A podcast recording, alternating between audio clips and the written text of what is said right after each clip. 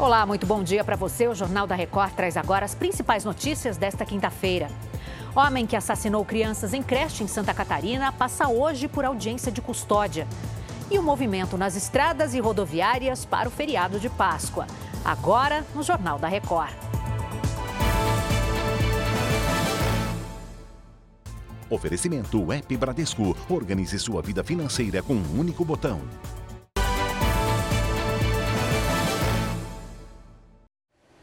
O homem de 25 anos que invadiu uma creche e matou quatro crianças em Blumenau passa logo mais por uma audiência de custódia na Justiça. Durante a noite, ele foi transferido para o presídio regional da cidade. O repórter Marcos Reis está lá e atualiza as informações para a gente. Oi, Marcos, bom dia. Oi, bom dia, Adriana. A Polícia Civil aqui de Santa Catarina pediu a quebra do sigilo telefônico do criminoso. Ele vai responder por quatro homicídios triplamente qualificados e também por quatro tentativas de homicídio. Dos cinco feridos, quatro precisaram ser internados. A expectativa é que recebam alta já nesta quinta-feira.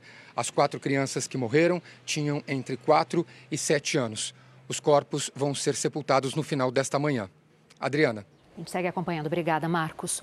Acontece hoje a primeira reunião do Ministério da Educação com um grupo de trabalho criado para combater a violência nas escolas. A repórter Vanessa Lima tem as informações. Oi, Vanessa, bom dia.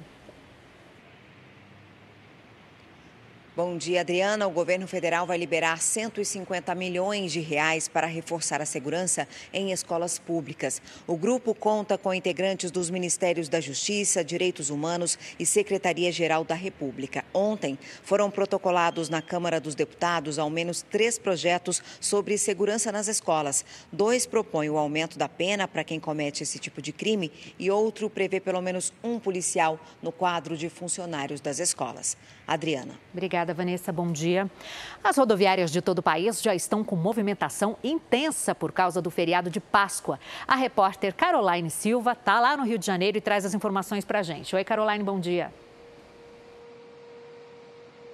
Bom dia, Adriana. Só aqui pela rodoviária do Rio devem passar mais de 200 pessoas pelos próximos dias.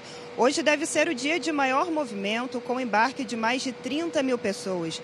Os principais destinos são as cidades serranas e a região dos lagos. E a Polícia Rodoviária Federal começou uma operação de fiscalização nas estradas de todo o país, com foco na diminuição de acidentes. Adriana. Obrigada, Caroline. Bom trabalho para você.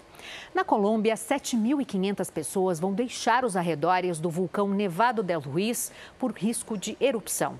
O presidente Gustavo Petro pediu que as autoridades locais acelerassem as retiradas. Conhecido como Leão Adormecido, o vulcão começou a soltar cinzas no final de março. De acordo com os especialistas, o risco de erupção é alto. A última, há 38 anos, deixou mais de 25 mil mortos. Chega ao fim essa edição. Outras informações no Fala Brasil, às 8h40.